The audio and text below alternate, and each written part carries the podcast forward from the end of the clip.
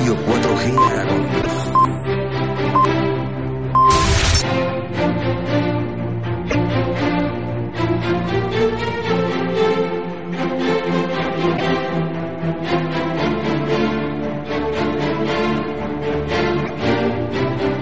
Queridos amigos, queridos oyentes, comenzamos este 2020 con la mochila llena de nuevos retos, nuevos propósitos, nuevos objetivos. Como cada año, una mochila llena de buena aventura, que a menudo se diluye con el paso de los meses. Sí, amigos, sí. Conforme el camino comienza a ponerse cuesta arriba, comenzamos a quitarnos peso, a buscar excusas para no trabajar por conseguir lo que nos hemos propuesto, a hablarnos mal a nosotros mismos, a vernos incapaces de alcanzar cualquiera de nuestros objetivos marcados y a pensar que no estamos hechos para ello, a dejar el trabajo duro para más adelante. Todo ello por el mero hecho de no conseguirlo con la rapidez que nos hemos marcado o con la facilidad que esperábamos. Todo ello, un año tras otro, con sus minutos, sus horas, sus días, sus semanas, sus meses. Y al final, ¿sabéis qué pasa? Pues que lo único que pasa es la vida misma. Sí, amigos, sí. Se pasa en un abrir y cerrar de ojos. Y te lo dice este, quien te habla, que a menudo coquetea con la muerte. Y es entonces cuando sentimos que se nos acaba la vida, cuando pensamos en todo lo que no, eh, nos hemos atrevido a hacer o decir. Pensamos en aquellos días que deberíamos haber dado más de nosotros. Pensamos que si una vez que fuimos capaces de conseguir un objetivo, de haberlo intentado muchas veces, nuestro destino podría haber cambiado. Pero acordaros, acuérdate, que la mayoría de las veces creemos que el destino nos dice no, cuando en realidad nos quiere decir espera. Acuérdate que hay cosas que no dependen de nosotros, hay circunstancias que no podemos cambiar. Por ello, desde ya mismo, márcate a fuego, que la vida es lucha, no parar, porque si paramos, el mundo sigue girando y luego es muy difícil subirse a él. Acuérdate que el fracaso es parte de la gloria y que la gloria tras el sufrimiento es como hablar con Dios y que éste te conteste. Acuérdate que un camino largo comienza con un primer paso y que a lo largo de nuestra vida realmente solo encontramos uno, dos o tres problemas, como perder a un padre, un hermano o un hijo. Lo demás son todo pruebas. Pruebas que nos pone el destino para forjar nuestro carácter, para hacernos duros, grandes y sobre todo para hacernos la mejor versión de nosotros mismos. Sí, amigos, sí. Desde ya, márcate que lo único que podemos hacer cada nuevo día es ser un poco mejor que el día anterior. Y sobre todo, acuérdate que ya no somos lo que hemos hecho, sino lo que hacemos y lo que está por hacer. Y si hay que descansar, ya descansaremos en la sepultura. Que mientras se luche, siempre habrá, vida. No pares, amigo, no tires la toalla. A por el 2020. A partir de ahora, empieza Emprendedores.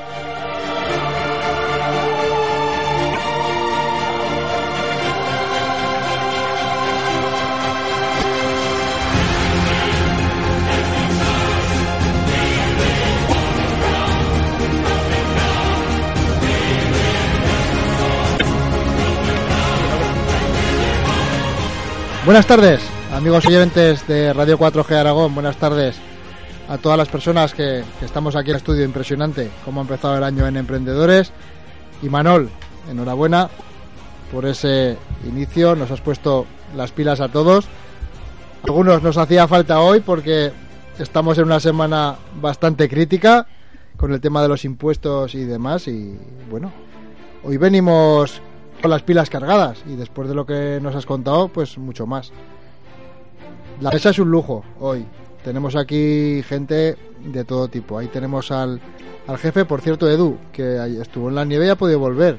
Muy buenas tardes a todos, ¿qué tal? Sí que has podido volver, macho. Sí, y además estuve Bueno. en Formigal también, he estado en Andorra y la verdad es que, bueno, eh, ya me... Y esta mañana lo hemos visto tentando. ¿Y no has tenido carrera este fin de semana para llegar tarde? No, No, llegué anoche. Ah, llegué anoche. noche, muy bien. Preséntanos. Bueno, pues hoy tenemos un cartel de lujo, ¿no? Como todos los lunes aquí en Radio 4 Gergón 99.7 FM. Tenemos al ya nuestro amigo conocido Jorge Gutiérrez. Muy buenas tardes, Jorge. Buenas tardes, lo primero desearos un feliz año, gran discurso con mucho corazón y Manol. Siempre, todo que se hace con corazón llega. Tenemos, bueno, dos invitados de lujo, como son Jesús Lorente, ¿eh? economista y CEO de Seiko, y el gran Carlos San. Muy buenas tardes a los dos y, bueno, pues esperamos pasar junto a vosotros un ratito muy agradable. Muy bien, buenas tardes, Manol. Encantado de estar aquí.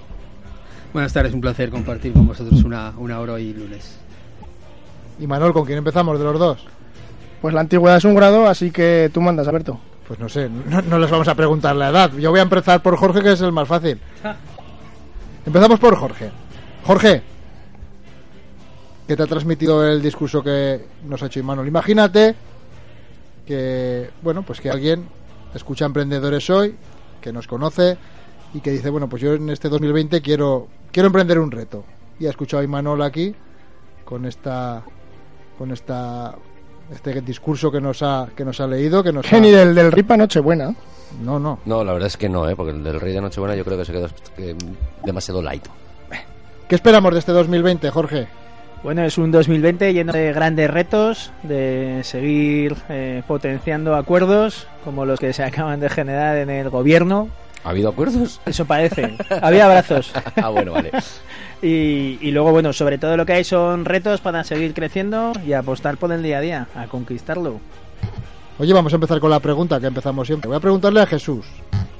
Jesús, ¿qué es un emprendedor? Bueno, yo lo, yo lo tenía preparado, ¿eh? Como os oigo todos los podcasts bueno, vuestros, pues claro, pues lo tenía ya preparado, ¿no? Para mí un emprendedor, mira, es un, es un entusiasta. Un entusiasta, eh, una vez oí un, un podcast de, de, un coach que, que, decía que el entusiasmo viene, de, viene del griego inteos y dice Dios en tu interior, ¿no? Y es aquella, aquel momento, aquella persona que tiene esa fuerza interior para superar todos los problemas que va a tener, ¿no? Para buscar nuevas oportunidades, para ver alternativas, para, para hacer todo. Entonces tienes que tener esa fuerza interior, ¿no? Y encima también tiene esa capacidad de transmitir esa luz y esa fuerza interior a los demás, a los que están, ¿no? Entonces yo creo que un emprendedor tiene que ser un entusiasta que tiene una fuerza interior enorme para poder superar todos los problemas que va a tener y para buscar todas las alternativas para conseguir su reto. Entonces yo para mí, emprendedor igual a entusiasta. ¿Y tú, Carlos? ¿Qué es para ti un emprendedor? Un emprendedor es un tipo, una persona que, que, tiene ilusión, ¿no? En la vida si no tienes ilusión por las cosas es difícil acometer nada, ¿no? Yo creo que, que para mí un emprendedor es una persona, o por lo menos yo, de, sin, hablando desde la consideración que así me, me tengo de emprendedor, en los distintos retos que, que, que te ha planteado la vida, ¿verdad? Sí, los que he empezado y los que me ha dado, ¿no? Algunos que los, los eliges tú, pero otros te lo da la vida sin pedirlos. Entonces, ante todas esas situaciones, yo lo que he buscado ha sido un reto que yo creo que, que, a veces en la sociedad en la que estamos hoy no se, no se valora o no se ve, ¿no? Y es el ser normal. O sea, a veces el... el Hombre, busca... yo muy normal no soy, pero... Pero el buscarse una persona normal a veces es complicado, ¿no? Cuando todo el mundo quiere sobresalir, estamos en un mundo en el que todos son estrellas, todos son referentes, todos son el buscar personas normales es complicado, ¿no? Entonces yo lo el reto que cada día me marco es ser una persona normal y no salirme de, esa normalidad que es la que te hace ser un tipo que, que valoras la, la, gente que tiene problemas, que valoras situaciones complicadas, que te pones y empatizas en el lugar de quienes más lo necesitan. A ese tipo de normalidad me refiero yo cada día, ¿no? Y bueno, Carlos, todos años vamos a tu gala. ¿Qué nos puedes contar de la gala de este año? Está entre bambalinas. Esta es una gala que va a estar, no digo tacos porque no se puede. Y sí, que se Sí, puede. no, que sí, se puede. Claro que se puede. Estamos, Se, se puede, se Está, Ima- está Imanol, aquí se puede. ha- ha- hago preguntas sin sentido. o sea, Es que- una, es una gala que está, va a estar de puta madre, con perdón, porque, porque yo creo que, que hemos trabajado para que venga gente muy buena y yo creo que la gente va a disfrutar. Va a ser en una hora 45, hora 50, con gente muy buena y que, y que al final lo que queremos es eso, ¿no? Que la gente se olvide de la vida y que venga a disfrutar de casi dos horas de, de reírse, de divertirse y que cuando salga digan, "Pf, se me han ido dos horas del- de la vida, ¿no? Ahora que no, no paras, y no descansas, es acabar una cosa y empezar otra. Estamos con la Fundación Carlos Sanz siempre sin parar. No te cansas, es inagotable, Carlos. Sí que me agoto, sí. Que, y además eh, patrocina el Club Deportivo Mores, que es líder de la primera regional, Grupo 3. O sea, ¿O es que no? Yo me meto, ¿O no? me meto en retos difíciles, ¿no? Porque al final apoyar equipos que, que son grandes, equipos que van a estar arriba es, es fácil, ¿no? Lo difícil es, es sumarse. Yo me acuerdo cuando vino Florentino, que le llamó yo a José Luis, al presidente, eh, le dije, yo os ayudaré en todo lo que pueda, ¿no? Y mi, mi, aportación es cada año pequeña, para nosotros grande porque somos una fundación muy pequeña, pero destinar ese pequeñito eh, trocito que, que reservamos al Club Deportivo Morés, para nosotros es ilusionante, porque como decía al principio, buscas un reto difícil, en una población pequeña, dis- o sea, desigual al resto de equipos con los que compiten. ¿Pero por qué hacemos eso? Pues porque creemos en la gente noble, creemos en los retos que son difíciles, en los que hacen a las personas mejores. Y por eso nos embarcamos en estar con el Mores. Voy a contar dos anécdotas. Su hijo es asistente de... Está en segunda B. Está en segunda B ahora, pero hace unos años, cuando el Morés se estaba jugando el ascenso a primera a, a regional preferente, nos jugamos dos partidos muy importantes y justo nos vino el su hijo de línea. Uno fue en En casa, Teruel. en casa con el Sadavense, que perdimos, y otro en Teruel, que nos jugábamos el ascenso, que perdimos también. Que perdisteis, que Pues que, que no vaya más. No, no, Ya ya- no va más ya- sin Manol, ya no. ya, ya se lo dije, digo, oye, de verdad, ven a vernos jugar, pero no vengas a arbitrar ningún partido. La verdad que, que siempre que hemos hablado con Carlos, eh, como tú bien dices, él siempre tiene una idea en la cabeza. De hecho, nosotros también intentamos apoyar lo poco que podemos. Él también colaboró con nosotros en, en la fiesta del pulpo que hicimos hace dos años en Morés. También... Qué eh, buena, porque no se repite, Alberto. Porque Joder, es muy, un- es muy complicado. qué, fe- qué fiesta más buena, Imanol. Yo es que ahora ya estamos ya en la temporada nueva, yo la fiesta No, ya que- quedan a que- un la- que a un Imanol ya no sale, Imanol ya no sale. De hecho, me, ha- me han hecho una propuesta muy buena para hoy, para que veáis que esto es en directo. Hoy una fiesta de la leche en Formigal y me voy a quedar en casa. Edu. Yo y Manol, yo creo que van a ser todo habladurías. Es decir, porque yo. Esto es lo que dicen, que Piqui, matas un día a un perro y ya te llaman Piqui, mata piqui, perros. Paco, Paco, no, no, que es algo que es algo, que ayer me liaron, que he llegado tarde a casa, que vengo sin dormir, pero. Ah, no, yo duermo siempre. Chico, yo las propuestas no. Y mira que yo mm, cundo por la noche, aún no te he visto por ahí una noche, o sea que. Yo creo que es todo Es mentira. que está de moda el tardeo. El tardeo, el tardeo. Entonces, El tardeo, Claro, tardeo eso, este. dice que no me ha visto nunca de noche, eso es como el chiste, ¿no? Que dice, eh, solda- Ay, madre, soldado. Gutiérrez, no le he visto la prueba de camuflaje, dijo, muchas gracias, Sargento Sánchez. no la habéis cogido, ¿no? Sí, sí, te- bueno. Te puedes dar una vuelta por el Paseo de Independencia hoy que hace niebla. a ver. No es que se me pueden poner los huevos cojoneros hoy, por el frío que hace.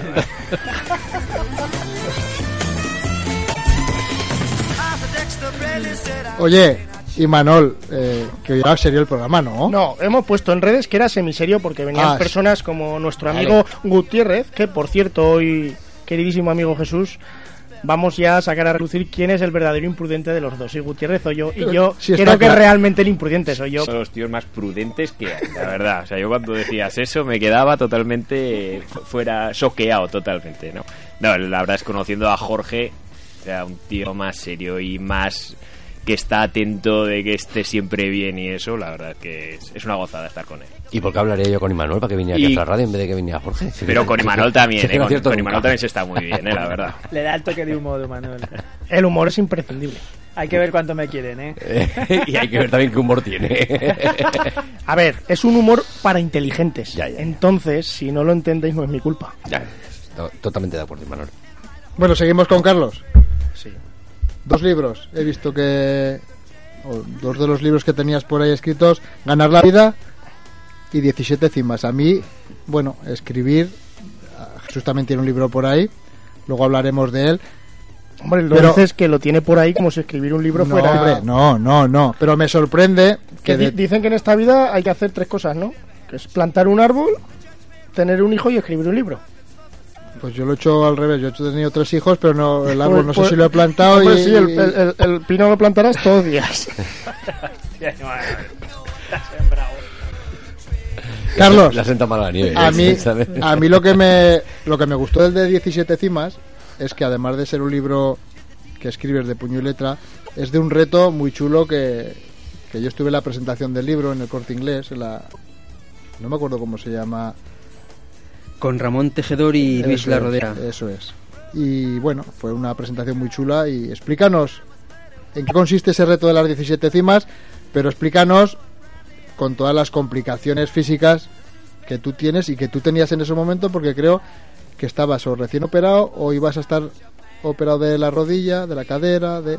Ese reto para mí quería que fuese la, la entrada al reto que me planteaba, al, al- emprendimiento que quiero hacer, que llevo un año detrás de, de este sueño y que al final yo creo que se va a quedar aparcado, ¿no? Porque mi, mi ilusión era, como decía antes, para mí emprender es ilusión.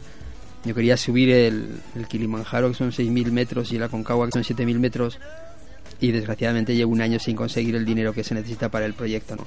Entonces cuando hicimos es- el subir esas 17 montañas y escribí el libro, era era consciente de que lo estaba haciendo en unas condiciones límites. No era el problema los cuatro trasplantes de hígado, no era el problema las dos prótesis de cadera que llevaba, sino que cuando yo empecé a subir la primera montaña yo estaba en lista para recibir dos prótesis de rodilla. Es decir, tenía un dolor exagerado, enorme, y tenía que subir 17 montañas, eh, con muchas horas cada una de ellas y con un esfuerzo grande. Y al final pues te lo planteas y dices, ¿lo quieres hacer? Sí, lo puedes hacer, sí, te va a doler, sí. Po- Pones muchas cosas en la balanza y al final si tienes voluntad acabas consiguiendo todo en la vida, ¿no? Te cuesta más, menos, no bates ningún récord, pero al final en la hemeroteca lo que queda es que, que has escrito un libro sobre un proyecto que has realizado y están todas las fotos de cada una de las 17 cimas. Pero ¿cómo explicas en casa? ¿O cómo se te ocurre? Porque eso lo maduras tú solo, estoy seguro. Que de repente lo maduras, lo piensas y coges a tu hijo, vamos a subir. Yo venía de hace del campo base del Everest, que eran 5.500 metros, entonces el reto que tenía que hacer era pues más duro que ese, ¿no?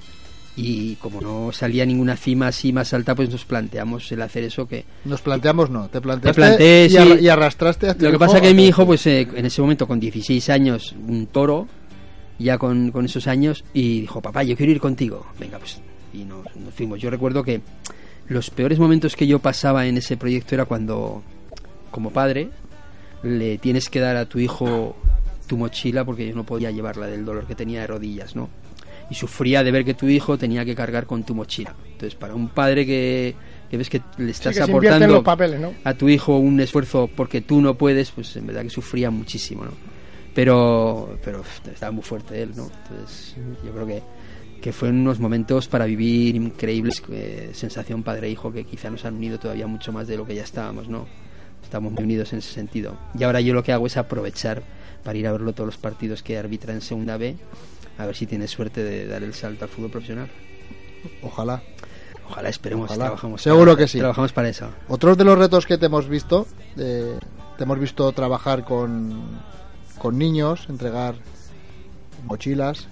Un montón de material escolar. material escolar. Somos de hecho, todos, bueno, eh, en la, gota, en la gota del éxito trabajamos para ello, intentamos luchar para que muchos niños tuviesen ese material escolar, pero es que además te hemos visto en centros penitenciarios.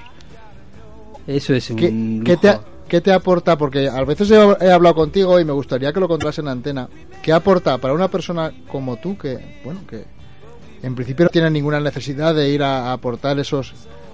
¿Qué aporta a una persona en general que nos aportaría a cualquiera de nosotros, que seguro que nos sorprenderíamos el ir a un sitio de esos y, y contar una experiencia como la que cuentas tú? Mira, yo os puedo contar y a los oyentes que yo hay días a lo mejor que acabas con mil kilómetros y en esos mil kilómetros has conseguido dar una charla por la mañana y otra por la tarde.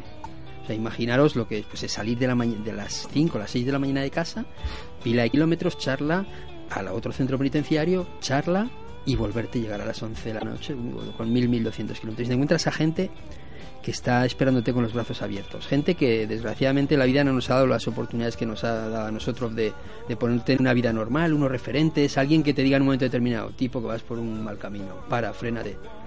Hay gente que la vida le ha puesto ahí y no ha podido elegir. Entonces cuando tú vas y la gente acabas de dar una charla y estás con 200 personas y te vienen 100 chavales a abrazarte, a que quieren darte la mano, a felicitarte, dices, con qué poco la gente puede ser feliz, ¿no? Y si empatizásemos y nosotros nos pusiéramos en el lugar de, de ellos, cuando a veces no han tenido oportunidades, bien es cierto que hay gente que cumple condenas por causas justas, ¿no? Pero en muchos casos, y yo veo que, que hay personas que no han tenido a alguien que en un momento determinado les lanzase una mano para ayudar. Y aquí me viene a la mente algo que nos suele decir mucho nuestro amigo Gutiérrez, ¿no?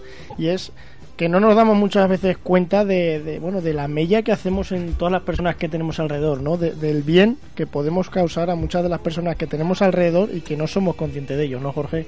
Sí, eh, esto fue hablando de, ya sabéis que Navidad eh, son típicas de películas navideñas y una de las películas que más me gustan es la de Qué bello es vivir, es muy antigua de James Stewart, que lo que hace es enseñar cómo hubiese sido las personas que tenemos alrededor si nosotros no hubiésemos eh, participado ¿no? o no hubiésemos vivido con ellos. Y el poder ver el impacto que generas de una manera tan consciente pues nos hace hacernos responsables. Yo recibo muchas cartas y te das cuenta en ese momento de la magnitud que, que representas para esas personas que son capaces de, escribir una carta con 400 palabras y 300 faltas de ortografía. pero se lanzan a eso, ¿no? Que en, en cualquier otro caso no lo harían.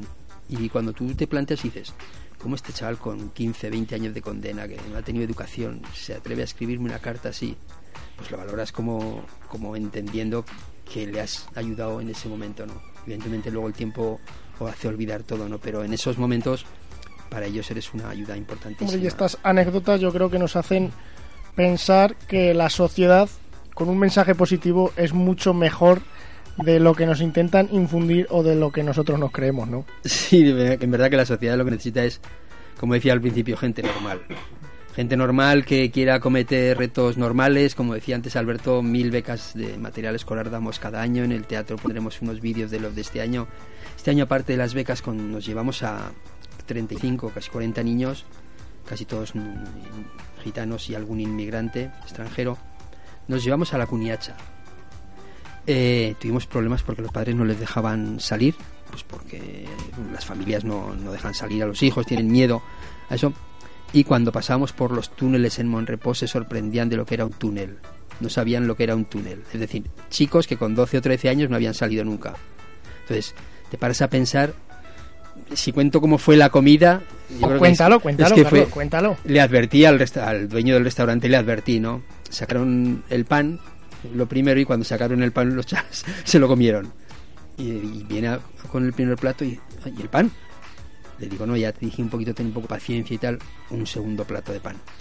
Se comen el segundo plato pan, les ponen macarrones, les tienen, hacen repetir macarrones, les piden el segundo plato, les hacen repetir segundo plato, y cuando les dan de postre, un helado. Y luego le digo yo al, al dueño del restaurante, digo, "Oye, tienes otro helado, van a sacarles otro helado más. Sabes que no habían comido en yo creo que dos o tres días, ¿no? Entonces te das cuenta de que, de que somos unos tipos privilegiados. La verdad es que sí. No, no valoramos nunca el privilegio que tenemos. Con qué pequeños detalles, ¿eh? Sí, de que valoramos cosas superficiales y no valoramos lo, lo que verdaderamente importa en la vida, ¿no? Y cuando vives eso, pues dices, joder, qué suerte que soy un privilegiado de poder vivir este tipo de cosas, ¿no? ¿Y qué te motivó para emprender este tipo de proyecto? Pues yo llevaba, eh, yo empecé circunstancialmente porque yo siempre digo que las personas que estamos al, al frente de asociaciones, sobre todo cuando son así de pacientes, es porque te impulsa la vida, porque has tenido una patología de ese tipo y te ponen. Y somos gente en ese momento cuando te ponen que no estás preparado, porque no, no te preparas para ser presidente de una asociación o una fundación. Yo tenía un bagaje inicial de una asociación de aquí de trasplantados de Aragón, que cogí en el 2002 y la dejé en el 2008 infinitamente, muchísimo mejor de cómo la cogí, la cogí a cero y la dejé con dinero y con un piso y con una serie de servicios para los socios. Me eligieron presidente de una federación de todas las asociaciones de trasplantados que creé en España y estuve presidente 10 años hasta que dimití porque yo entiendo que los estos puestos son temporales, si no acaba- acabas creyéndote que es un cortijo tuyo y eso es peligroso. Entonces, cuando yo tenía ya una experiencia de un bagaje de unos años de haber dirigido dos entidades, decidí crear mi proyecto porque me apetecía tener un proyecto propio. Algo que, que hiciera lo que yo quisiese sin tener que estar constantemente dando explicaciones a, al resto de personas que están contigo en una junta de 10 o 12 personas, pues que tienes que explicarles qué vas a hacer, por qué lo haces y tal. De esta forma yo entendía que hacía lo que me daba la gana, sin tener que dar explicaciones a nadie, que era casi como antes, pero sin que cuando la gente, lo primero que me preguntan siempre, bueno, ¿y tú cuánto ganas aquí, no? Esta mañana se lo decía a, un- a unos que han venido a la oficina, digo, yo aquí gano 24 horas, digo, pues si no te lo crees es problema tuyo. Eso es lo que ganamos con esto. Lo que pasa es que ganas mucha mucha satisfacción personal. ¿no? Y, cuando en la vida, como hablábamos al principio, como leía antes al inicio Imanol, te pone pruebas, las pruebas que a mí me ha puesto, que me ha dado sin buscarlas, yo creo que me han hecho muchísimo más fuerte para, para darme cuenta de que, de que al final tienes que estar dedicado a los demás porque si no la vida no tiene ningún sentido. Carlos, y en esta vida, bueno, tan falta, en esta sociedad, ahora mismo, sobre todo la gente joven, tan falta de valores primordiales, ¿qué, qué- qué les dirías? ¿Qué les transmitirías para, para que cambien un poco el chip? Porque están a tiempo de poder cambiarlo y que sean sobre todo gente normal, pero gente de provecho en, en lo que está, bueno, en lo que es el porvenir de su vida. Fíjate, yo creo que es que vivimos en una sociedad tan rápida que vivimos a un clic de todo. O sea, tú necesitas cenar, globo, cena, ni salir de casa. Tú necesitas cualquier cosa y te quedas en casa tranquilamente, un clic en el ordenador. Pues la- a mí las mujeres no me las traen, ¿eh? salvo esa, salvo esa, esa parcela, Todo el llegará, resto, todo llegará. el resto, el resto lo- eh, vivimos muy rápido. Entonces, cualquier cosa que necesitas, estás acostumbrado a que ya lo tienes. Y yo creo que necesitamos, y digo que necesitamos, que los chavales se frustren. Porque tenemos todo tan fácil, les damos todo a nuestros hijos que, que no se sacrifican, que cuando yo el posit que tengo en la nevera y veo cada día que pone esfuerzo, constancia y sacrificio, cuando doy charlas en los colegios, que cada año visito más de 40 colegios y llegas a más de 2.000 y pico niños, casi 3.000, y les cuentas esto, pues te das cuenta de que esfuerzo, constancia y sacrificio tururú. Entonces es Mira, complicado. Te voy a contar un- una anécdota de ayer mismo y me- mi hijo me estará escuchando porque me ha mandado un WhatsApp antes y nos está escuchando. Ayer eh, pues nos levantamos para jugar a fútbol y el señor pues se había olvidado las medias de jugar. Eso es un ejemplo. Yo he jugado a fútbol no sé, muchos años y jamás en la vida se me han olvidado las medias. Pero es que ahora mismo están pero, pero, acostumbrados. Alberto, alguna vez pasa, ¿eh? que yo alguna vez me deja el capote paseo en casa. ¿eh? bueno, pero De verdad, Imanol. sí, sí. Tuve que hacer el paseo sin el capote paseo. que, que no, que borren esto, por favor, del podcast. Cuando eso- empezaba, cuando es- empezaba. Eso es un claro ejemplo de que nosotros a lo mejor también estamos quizás demasiado encima de los niños, porque yo recuerdo cuando yo jugaba a fútbol y tenía 13 años, 14 años, yo me preparaba la bolsa de ir a jugar. Pero el problema no es que te dejen las medias. El problema es que tú, como padre, estás en el campo y te dicen, papá, que me he dejado las medias. Y tienes que ir a casa y volver a traerle las medias. E irás, y lo- eh, seguro que fuiste. Sí, claro, y, y fuimos con el coche, Posiblemente a lo mejor si te hubiera pasado a ti, tu padre hubiera dicho, sí, sí, pues vámonos. Sí, sí, vamos, pero vamos a buscar las medias, pero ya te quedas en Si hubiera pasado vergüenza el día siguiente por no pasar esa vergüenza, probablemente pensaría, me dejaré la camiseta hoy, pero la media ya no me la voy a Vale, vale, que me está escuchando y dirá, eh, malo se ha pasado conmigo. Yo lo castigaría. Yo sabes. Dos meses sin la play, sin salir. A la Play no, que juego con él, entonces si no puede jugar él... Pues tres meses sin la play. Y otra cosa, Carlos, eh, que impulsaste, no sé cuántos años llevas con el rastrillo solidario, pero eso es una cosa muy chula. Y bueno, otro de mis hijos está muy enfadado porque fuimos a comprar la camiseta del estadio en Venecia y no estaba en el rastrillo solidario. Pero se llevó una de Avidal Sí, bien lo- chula. Se llevó lo una viste ayer- eh, lo vi, viste lo ayer, vi la ¿no? foto, vi la foto, sí. La Es una cosa muy chula también. Pues mira, en la feria al principio, los tres primeros años, nació como un rastrillo y lo que teníamos eran cosas que nos hacían los presos de toda España y que me mandaban, pero al final era un coñazo, era un coñazo porque eran cerámicas, cosas súper pesadas. Luego el valor que tenían era un valor que no, que no, que no hacías caja. Entonces si nosotros queríamos ese dinero destinarlo a un proyecto, la verdad es que no te rentaba. Y dijimos, bueno, y un día se me ocurrió y en una de estos rastrillos traje seis camisetas de Messi y de tal, de Cristiano, y nos dimos cuenta que se vendían rápidas. Dije, así. bueno, pues eh, lo demás ya fue, no fue fácil, pero sí fue empezar un poco a tejer un grupo de, empresas, de firmas comerciales de primer nivel. Estamos hablando de, de Puma, estamos hablando de New Balance, estamos hablando de John Smith, marcas muy potentes que han entendido el- la feria nuestra y que todos los años colaboran con nosotros. De hecho, este año en la gala premiamos a, New Balance y viene la, directora de New Balance en España y Portugal, una gallega, que tiene una historia también muy, muy fuerte, muy potente detrás, porque se quedó viuda eh, cuando empezaban con un, era un pequeño taller, antes de ser New Balance en España, era un pequeño taller en Galicia y con cuatro hijos. Y la mujer emprendió, luchó, tiró para adelante y a día de hoy pues es New Balance, ¿sabe? Estados Unidos ha comprado la, la empresa de, de esta mujer a la que le damos un premio el día 27. Es un ejemplo de, de emprendimiento y de superación espectacular esta mujer. Carlos no deja de sorprender nunca, ¿eh? Nunca. que va, que va, yo soy un tipo más normal que para Pero- aquel. Lo que siempre intento es eh, estar contento y ser feliz, ¿no? Porque soy un... Cuéntanos alguno de los artistas que vienen el 27. Bueno, pues... Eh, Tú eres un artista, Alberto. pero pero no, va- no va a participar, él participará como público, no como en el escenario.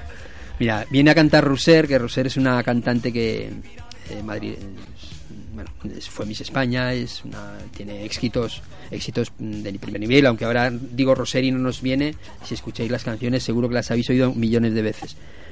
Tenemos dos monologuistas, eh, uno es Jesús Gili y otro es Miki Decay, que Miki Decay estuvo para el Pilar en el auditorio, reventaron y de los tres monologuistas el mejor con diferencia estuvo en Morés Y a pesar de que las circunstancias no eran muy favorables porque había algunos que no estaban muy por la labor de escuchar, el tipo en un ambiente difícil se divirtió, la gente se lo pasó bomba. Viene de vocal también a actuar. Yo creo que tenemos como artistas, tenemos un elenco de, de gente que viene a participar y luego los premiados pues premiamos, como decía antes, a la presidenta de New Balance España, premiamos a Paquito Gémez, entrenador del Rayo que también viene, y premiamos a Miguel Ángel Bernal.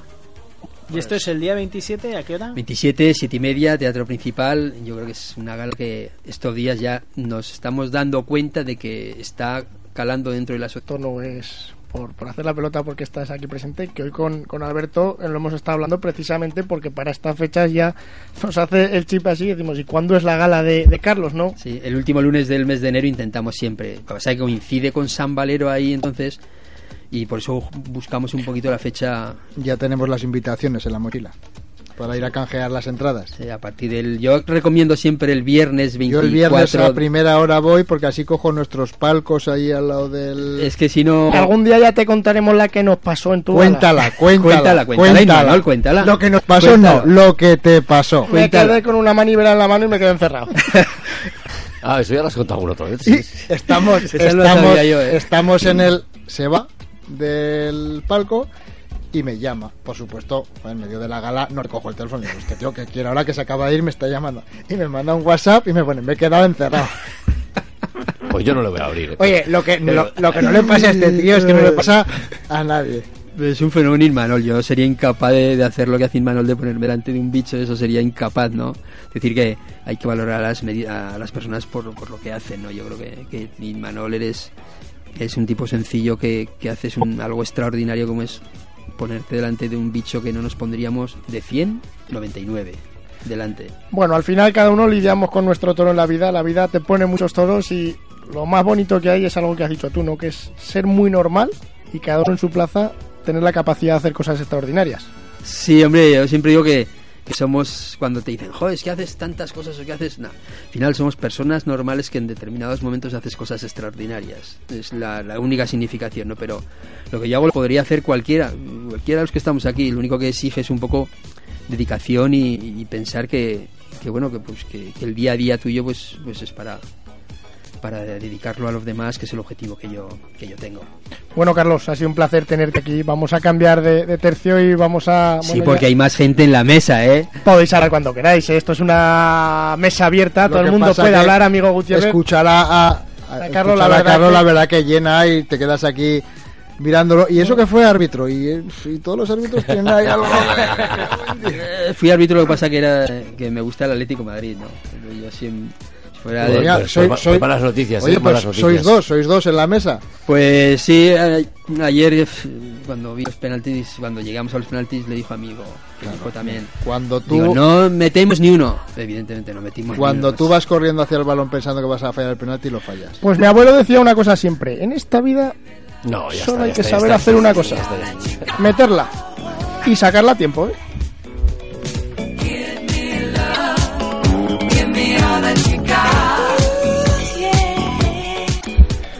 Bueno, nuestro siguiente invitado es Jesús Lorente, auditor, economista y un auténtico crack en el entorno digital. Muy buenas tardes, Jesús, otra vez. ¿Qué tal, Imanol?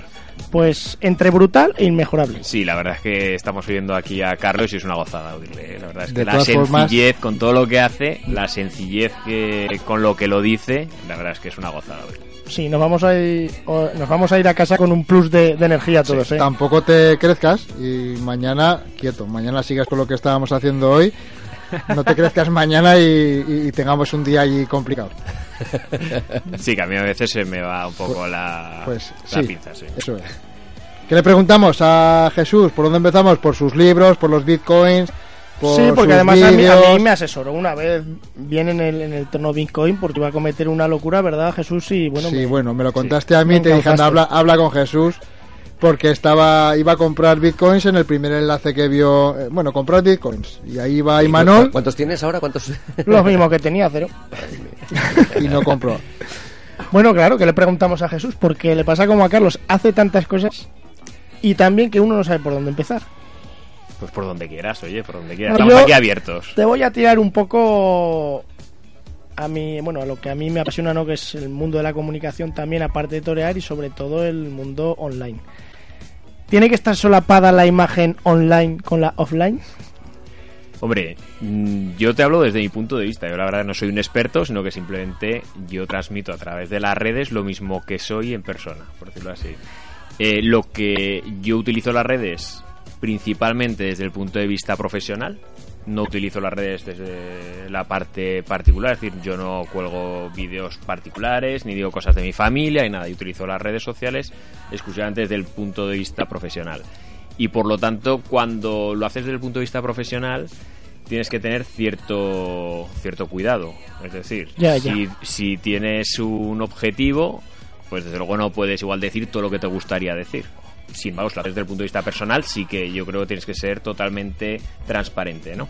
Eh, eso sí, tiene que haber una cierta coherencia. Lo que no puede ser decir, bueno, pues eh, yo soy un viva la vida por un lado y, y por el otro lado al revés. Eh, Lo que pasa es que nos encontramos en un mundo de que, bueno, vivimos vidas artificiales o vidas completamente diferentes, porque te encuentras a personas que todos hemos conocido, ¿no? Que virtualmente son de una manera de ser y que resulta que cuando las desvirtualizas son otra. Dices, es la misma persona, no es la misma persona, es de fiar, no es de fiar. Es que es muy fácil, es que ahora es tan fácil, ¿no? Jorge. El- Como Sí. psicólogo. Sí, es que además eh, va en la línea de lo que decís. Ahora las personas viven como dos tipos de vidas distintas, la online y la offline, pero porque estamos en un mundo de postureo. Eh, A mí el posturo en Instagram me gusta. a ver, esto es como lo de que, que es la normalidad, ¿no, Carlos? Que es ser normal. Yo creo que Eh, será normal porque no tengo Twitter ni Instagram. Debo ser de los pocos que en España que no tenga ni Twitter ni Instagram, ¿no? eh, ya empieza, sí, de los pocos. Algunos coinciden todavía, pero pocos. Pero la mi fundación abuelo, mi abuelo no tiene. Sí, sí, pero yo no los llevo. Pero es cierto que ya hay incluso principios eh, con eh, principios psicológicos con problemas reales eh, que tienen que ver perfectamente, precisamente con todo lo que es la tecnología y el uso de la tecnología, sobre todo en niños. Te das cuenta que los niños, eh, si estás todo el día móvil en casa, cuando tus hijos son pequeños, ¿qué es lo que ven? Pues el móvil en la mano. Están acostumbrados. Y luego hay una apariencia donde muestran lo que no son. Y luego hay problemas de adaptación. Pero bueno, ¿y eh, eso para ti fue innovar, Jesús? Es que ya te avisaba antes que te iba a preguntar por la parte de innovación. Hombre, para mí sí que fue innovar cuando nos metimos desde el punto de vista de despacho profesional dentro de las redes sociales. Creo que fuimos de los primeros que entramos en tema vídeo. Canal de YouTube hablando, tenemos más de 160.000 visualizaciones hablando de algo tan, tan entretenido como los impuestos. Sí, y un nicho de mercado tan ¿Perdona? segmentado, ¿no? Perdona, 160.000 reproducciones hablando de impuestos. Hablando solo de impuestos. Es como- y salgo yo, ¿eh? que que este no mundo se va a la mierda. tío. Y hombre, No, yo no- creo no- que eso sí que es innovar, ¿no? Porque al final, pues apostamos por decir, venga, vamos a hacer algo distinto. Sabemos que hay que, hay que llamar la atención. Sí, eso luego Hombre, supuso. de hecho, yo creo, claro, es que precisamente a, a Jesús yo lo conocí antes por redes sociales que en persona. Entonces son cosas que, que te marcan porque dices, algo estarán haciendo bien cuando, no sé, pues en, en un nicho de mercado que no tiene nada que ver con el mío, yo he sido capaz de conocer a una persona, ¿no? No, y a lo tonto al final se monetiza. Es decir, al- yo siempre lo miro desde el punto de vista profesional. Y lo que sí que he visto, eso sí, el primer mes nada, los primeros tres meses nada, el primer año nada.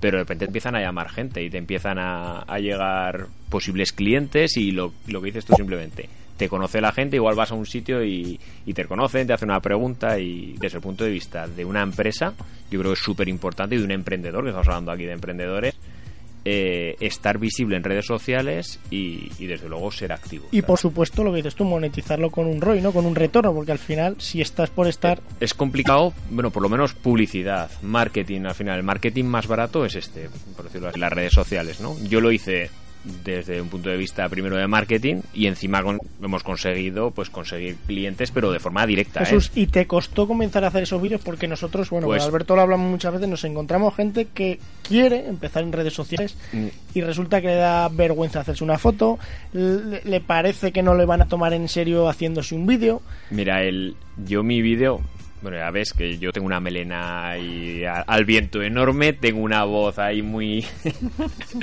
muy jotera, eh, pero yo cogí un día y, eh, bueno, estuve en un curso y en un curso pues un poco me cambiaron el chip eh, y dijeron, ostras, tengo que hacer algo distinto, hay que, hay que cambiar. Y, y dije, a ver, ¿cómo se enteran mis clientes de las novedades fiscales? Digo, a ver, pues se enteran a través de un newsletter que le envío yo que es infumable. No hay nadie que se lo lea, ni yo mismo me lo leería. Digo, pues voy a hacerles un vídeo para ver la reforma fiscal, como y no se lo dije a nadie.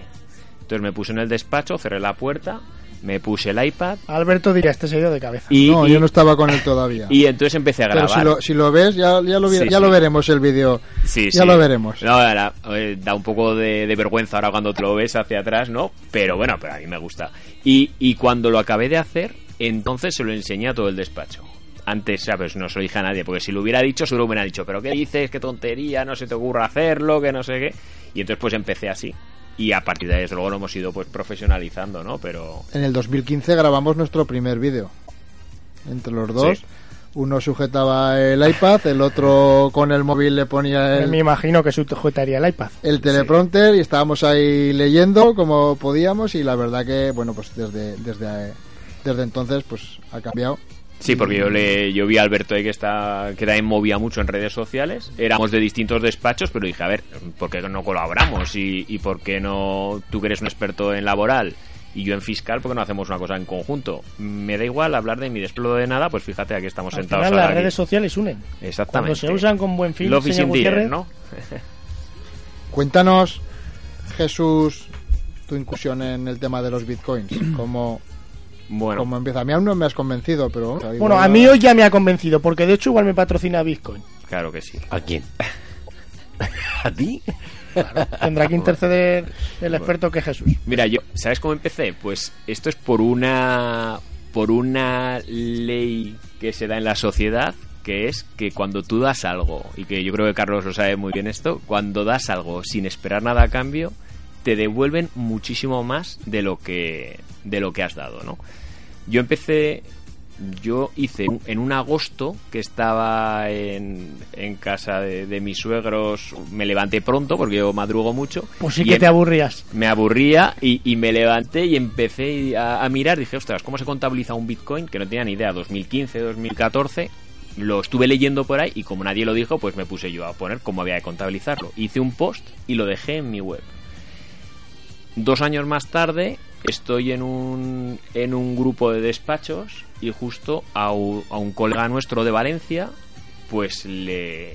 Sin, sin buscar nada a cambio, le dije, ostras, pues no te descargas esta aplicación que es gratuita, mira que te da todo esto, estos beneficios. Espera tú, llego a Zaragoza y conforme llego a Zaragoza al día siguiente le envío un email, mira, descárgatelo. Y el tío súper... Y empezamos una conversación. A raíz de ahí, a los tres meses me llama y dice, oye Jesús, que he visto que, que tú hablas de bitcoins, coño, tengo una empresa de bitcoins, vente aquí. Y a raíz de ahí, empecé, empecé, empecé a mover y ahora pues soy pues el más conocido, por decirlo así, de lo que habla de impuestos de bitcoin y criptodivisas en, en toda España. Y pues ya te digo, yo di algo sin esperar nada a cambio al, al asesor este, porque era de Valencia, no era competencia mía y ya está. Y a raíz de darle, si igual no le hubiera dicho yo nada, él ni me hubiera visto a mí ni nada. O sea que yo creo que esa ley es súper importante, el dar sin esperar absolutamente nada a cambio. Y ahora que hablas de los Bitcoin, me viene una Oye, ley, ¿pod- ¿podéis explicar qué es un Bitcoin? Lo digo porque habrá muchísima gente que, criptomoneda, ¿no? ¿Es así, habrá mucha don gente que Jesús? nos escuche y no sean todos ni economistas ni, ni extremadamente modernos como para decir. Tú Es imagina- una- cuéntale a mi madre que es un Bitcoin. Pues igual se piensa que es un bizcocho o un bizco, Sí, ah, seguro. se come, está dulce. A ver, un Bitcoin es una, una moneda electrónica que es descentralizada, que hay un límite, así como los euros, por ejemplo, son centralizados, porque los emite el Banco Central Europeo, pueden emitir cada vez más euros sin límite, pues aquí esto es electrónico y sabemos que hay 21 millones eh, y no va a haber más. Entonces no va a haber inflación, etcétera. Y por ejemplo, lo bueno que tiene es que la transmisión de un Bitcoin o de 0,5 Bitcoins o los que quieras a China es instantánea y no tiene gastos, por ejemplo, ¿no? Tú lo puedes guardar, no necesitas un tercero, un banco, etcétera, que te lo guarde, tú lo guardas en tu móvil, en un papel, etcétera. Bueno, al final es una moneda electrónica, por decirlo así, y que cada vez se está utilizando más, vamos poquito a poco, pero bueno, y que hay eh, miles de monedas. Yo ahora, por ejemplo, tengo, me parece que son 10 euros en la cartera. ¿Cuántos miles de Bitcoin me puedo comprar? Cero. Ay, a joder. Ahora, ahora, Déjate que no lo explique. ahora está, a- ahora está unos 8.000 dólares, estoy mirando. 8.000 un dólares Bitcoin. necesitamos para tener un Bitcoin. Mira, a principio de 2017 Antes siempre se pedía un lingote de oro, ¿no? Ahora pides un Bitcoin es y que, el, estás es que el Bitcoin es el oro digital. Se llama el oro digital, la gente ahorra en Bitcoin, dice. Y en 2017, a principio de año, estaba en unos 400 euros y acabó el año en 20.000 euros. Un Bitcoin. Ahora estamos en 8.000. Uy, qué miedo me está dando esto. Y bueno, Sí, pero... Esto llega a un loco de la pradera de estos, un crack informático, y te revienta el mundo. Son todos, a ver, son El día todos que- que- que deje- informáticos, ¿eh? Los que Pues refiero, el día que ahí. desaparezca la moneda física, Sí. que, que es a lo que realmente nos, ha- nos atamos hoy de decir, tengo mm, 300 pesetas en el banco. Pero mira Facebook, por ejemplo, lo que sacaron, acordaros, hace unos Sí, la- meses. eso te iba a preguntar, la, Ya, la pero famosa moneda de la Facebook. noticia de Facebook y enseguida todos los buenos se le echaron encima. ¿Por qué? Porque iban a controlar todo el movimiento de dinero que hay. Y actualmente, ¿quién nos controla? Pues los bancos y los gobiernos. Entonces, sin embargo, si hay algo descentralizado como una criptodivisa que nadie tiene un control sobre ella porque ya hay un código informático que se ha definido y si te gusta bien y si no, pues te sales y haces otra cosa y que no hay muchas cosas que, ¿sabes? Que pues entonces esa es la gran diferencia con el con los euros. Eso sí, para explicárselo a nuestra abuela eso es súper complicado y todo esto, ¿no? Pero bueno, yo creo que a efectos nuestros, la verdad es que nos ha venido muy bien desde despacho, como al ser pioneros dentro del estudio de este tema. Y bueno, y lo bueno es que también se pueden hacer monedas especiales. Pueden hacer, yo qué sé, la radio 4G Coin. ¿Por qué no hacemos una Edu ahora? Venga. ¿A qué estás esperando? ¿A cuánto? A 6 millones. Venga, 6 millones de a euro. No, hombre, pero sí que me parece un poco, o lo- o lo que vienes diciendo, es decir, de crear diferentes monedas, y porque eh, si lo comparamos a cómo hemos evolucionado, por ejemplo, en redes sociales, eh, salió Twenty. Oigo a Twenty, esto es una red social. Mm, ¿Dónde está Twenty, no? Es decir, Claro. pasa lo mismo con el Bitcoin. ¿Y dónde, el está, Bitcoin, ¿Y no. dónde están las fotos que teníamos en Twenty? Ah, pues no lo sé. Que no aparezca ni mano. ¿Tenías muchas o qué, Sánchez? Tenía una cara de pajero. La misma que ahora. De, de hecho, hubo mucha gente que hizo mucho dinero solo con el valor que, que sacó diferencial. Había gente joven, chavales, que habían comprado todo el tema de bitcoins pues, pues, pues eso, por 400, 500 euros. Y claro, de repente, fíjate el cambio a 20.000. Fíjate la ganancia económica Nosotros que. en el despacho hubo. hemos tenido casos, eh, cuando el año ese que subió tanto, casos espectaculares. Porque a esto me viene anillo al dedo. Es cierto la famosa leyenda urbana de un- una persona ciertas personas que cuando el Bitcoin no era muy conocido les dio por comprar un- unos cuantos Bitcoin y al cabo de unos años había aumentado hasta tal punto de que tenían uno o dos millones de euros en... Hombre, date cuenta que no me acuerdo en qué, en qué día de diciembre se celebra el Pizza Day porque con un Bitcoin compraron una pizza hace en 2006 o en 2000, no, en 2009, 2010, compraron una pizza. Y entonces, claro, ahora imagínate que ahora vale 8.000 8.000 euros, pues es el Bitcoin. Entonces hay mucha gente que sí que compró porque eran frikis de hace un montón de años que les gustaba la ciberseguridad, ciberpunks, etcétera, pues que compraban. Incluso hay mucha gente que dice que ha perdido discos duros con cientos de bitcoins. Claro, porque antes valían, pues eso valían un euro. Pero, pero entonces es como perder la cartera. Claro, sí, sí. No, no, lo- pero la, Se me, se me- la- me- me pierdo, ¿eh? No, no, pues es así, ¿eh? es así. Es decir, eh, tú, por ejemplo, si pierdes la tarjeta del banco, no pasa nada porque está el, el señor banco que vela por nosotros, no sé qué, y entonces te dan una nueva tarjeta. Aquí esto es como si pierdes la cartera. Si pierdes los 500 euros que le tienes en la cartera, los pierdes. Aquí tienes que ser tú tu propio banco y tienes que tener tú tus claves, guardarlas, etcétera. Es decir, no es fácil.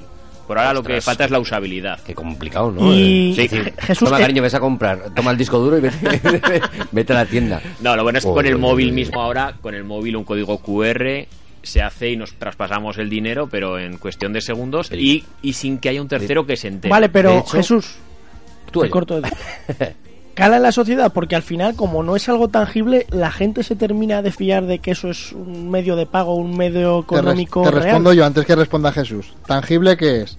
Cuando tú... co- a ti tocas, te, a-. No, a ti te paga... el- tocas, hueles o- a- o te sabe. A, ti te, te paga el ayuntamiento de Pedrola y tú vas a poner la cartilla al día o miras en tu banca electrónica y ahí pone que tenías 1207 y ahora tienes 2710. Eso tampoco es o Sí, tú, pero o tú cuando final, cobras no, y sacas una- todo una el dinero persona para que no está habituada a ese tipo de bueno de, de espectros económicos no sé al final hay mucha gente que todavía duda de comprar algo en internet. Quiero decir Claro, eh, claro. todavía genera esa duda o cada vez vamos ver, a, una sociedad más avanzada en estos temas. A ver, todos los millennials y todos los que vienen ahora cada vez van a entrar más en este momento. Si vemos que nuestros niños están con las tablets a toda velocidad, pues que van a ver ellos de un euro. Si ellos no verán el dinero físico. El dinero físico no existirá. Todos nos pagaremos pues a través de wallets, a través de no sé qué. Ahora, por ejemplo, un Bitcoin, yo puedo ir desde aquí y a través de Telegram, igual que WhatsApp, puedo ir y sacarlo en un cajero.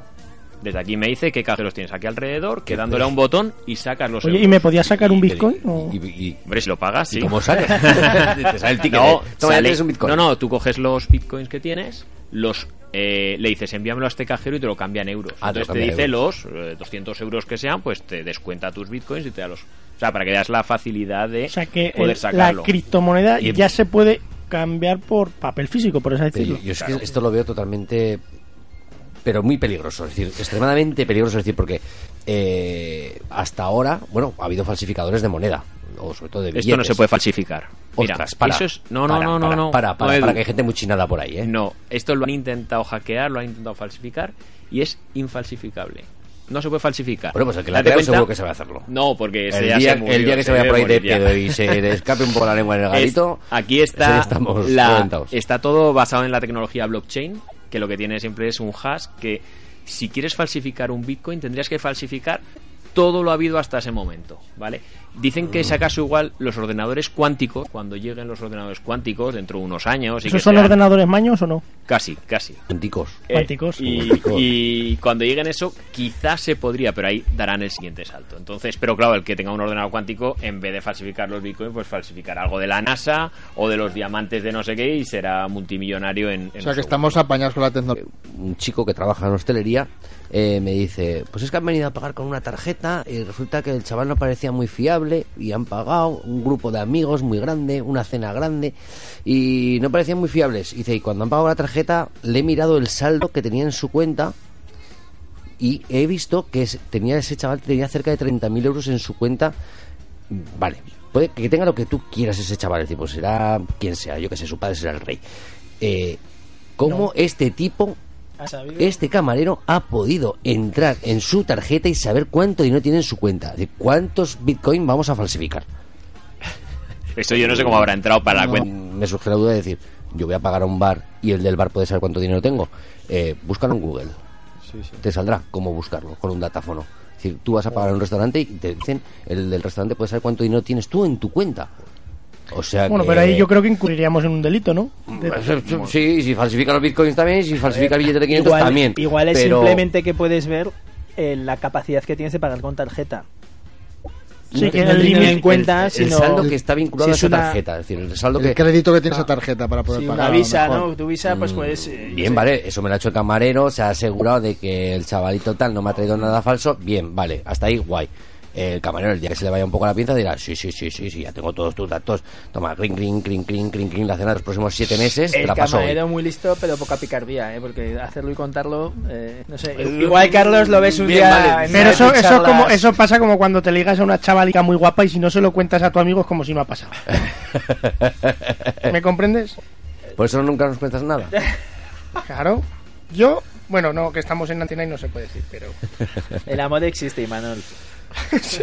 Madre mía, con bitcoins. Oye, pues nos ha asustado Jesús, ¿no? Eh, ¿Sí o no? Bueno, yo- a mí no es que me haya asustado, es que yo me quedaría otras dos horas Yo llevo tiempo ya que, que le- por alcahueteo, es decir, porque sí que lo he estado mirando los bitcoins y, y me asusta, la verdad es que me asusta porque yo me- imagino que es que habrá algún pirado, sumamente- el, el propio creador tendrá algún amigo loco un suyo que será capaz de hacer lo mismo o más y falsificar todo esto, es decir, Hay que no, tener pero, en cuenta no, pero aquí hay- no, pero esto es un código. A ver, la, el- que sí, que sí, pero que hemos descubierto lo que escribían los egipcios. No, ¿eh? pero O sea, que el, la- el gran para- beneficio de esto es que hay un código ya escrito, código informático, que lo ha intentado hackear mucha gente porque le ha interesado y jamás ha podido nadie hackearlo. Y es que es un código que es público, ¿sabes? Entonces, que decir que no es que no es que haya nada escondido, que no sé qué, no, no, es que hay X Yo es que creo que lo mismo, es decir, el que falsifica billetes por lo general no lo suele decir. Oye, yo Edu. falsifico. No, no, pero y, y los saca a la calle y se va a comprar y, los va sacando. Mm, El tío que falsifique los, bitcoins, me imagino que tampoco. Si irá cada día, hoy me voy a coger un bitcoin y ya está la semana Has que hablado de los egipcios, que sepas que el lenguaje de los egipcios será un lenguaje simplificado y vamos a ello. No tienes más que el ejemplo de los emoticonos de WhatsApp. Con un emoticono ya sabes la frase que te estoy diciendo. Sí, prácticamente. Ah, pues eso. ¿Y para ti qué ha sido lo más difícil de toda esta etapa de emprendimiento? Lo más difícil, pues yo creo que adaptarnos, atrevernos a dar el cambio. Es decir, A, a generarlo más que darlo. A generar el no sé. cambio, ¿no? Yo al Porque al principio final habéis era- marcado un cambio, una tendencia. Sí, yo al principio era muy amarrategui, muy yo tengo mis clientes, tengo mi vida ya hecho, ¿para qué voy a ¿para qué voy a hacer algo distinto? ¿no? Yo ya estaba muy... Y la verdad es que hubo un día que, que me dijeron, coño, ¿cómo te gustaría ver tu despacho dentro de 10 años? Y dije yo, pues igual que ahora, pues ya estoy bien. Y después por la noche empecé a dar revueltas y digo, coño, como, como que igual, Joder, pues dentro de 10 años tengo que estar, pues... Rico. Bueno, rico Lleno no, de bitcoin, no. y aquí estás. Yo dije, yo dije, pues... los bolsillos los bitcoins, se le van cayendo. Que me se lo llevan de las manos. Ya, ya no podremos hacer esto, ¿no? Con el bitcoin, ¿ahora qué hacemos? Eso con el móvil, Tirar con el móvil, de- con el móvil se hace.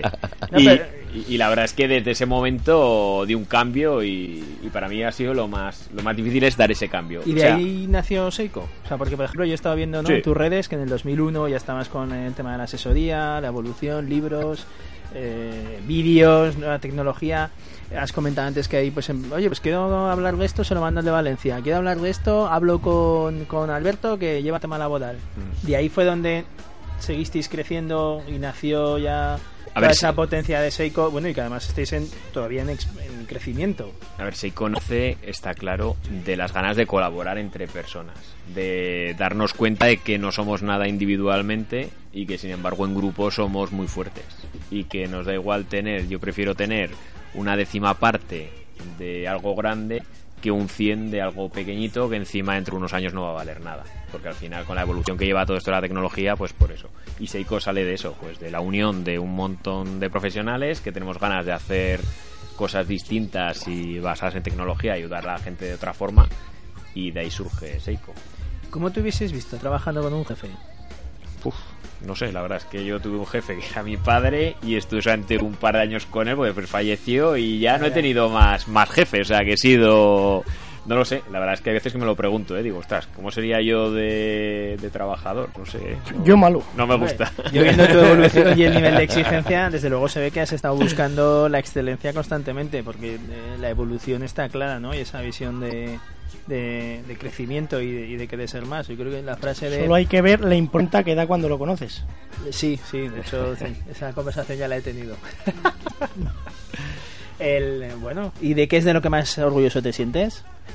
Pues yo creo que del grupo que hemos hecho, o sea, al final, ahí me da igual los vídeos tener 160.000 visitas, me da igual ser referente dentro de Bitcoin, o sea, es, es el grupo y el pasármelo bien. Yo realmente eh, estoy orgulloso pues de lo que decía Carlos un poco, mira, de la sencillez, de estamos aquí unos cuantos días, pues vamos a aprovecharlos a tope, vamos a ayudar a la gente y vamos a estar... Yo creo que de eso es lo que más hago.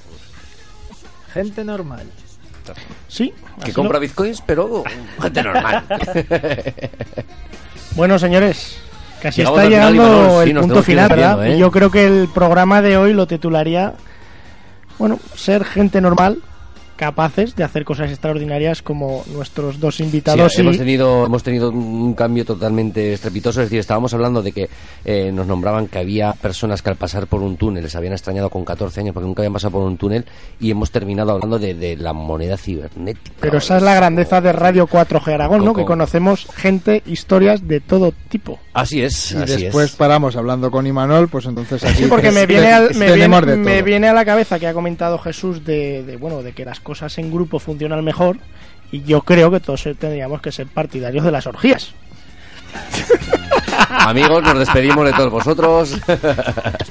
Bueno, el próximo lunes a partir de las 8 aquí en Radio 4G Aragón 99.7 FM. Emprendedores para todos vosotros. Hasta la próxima.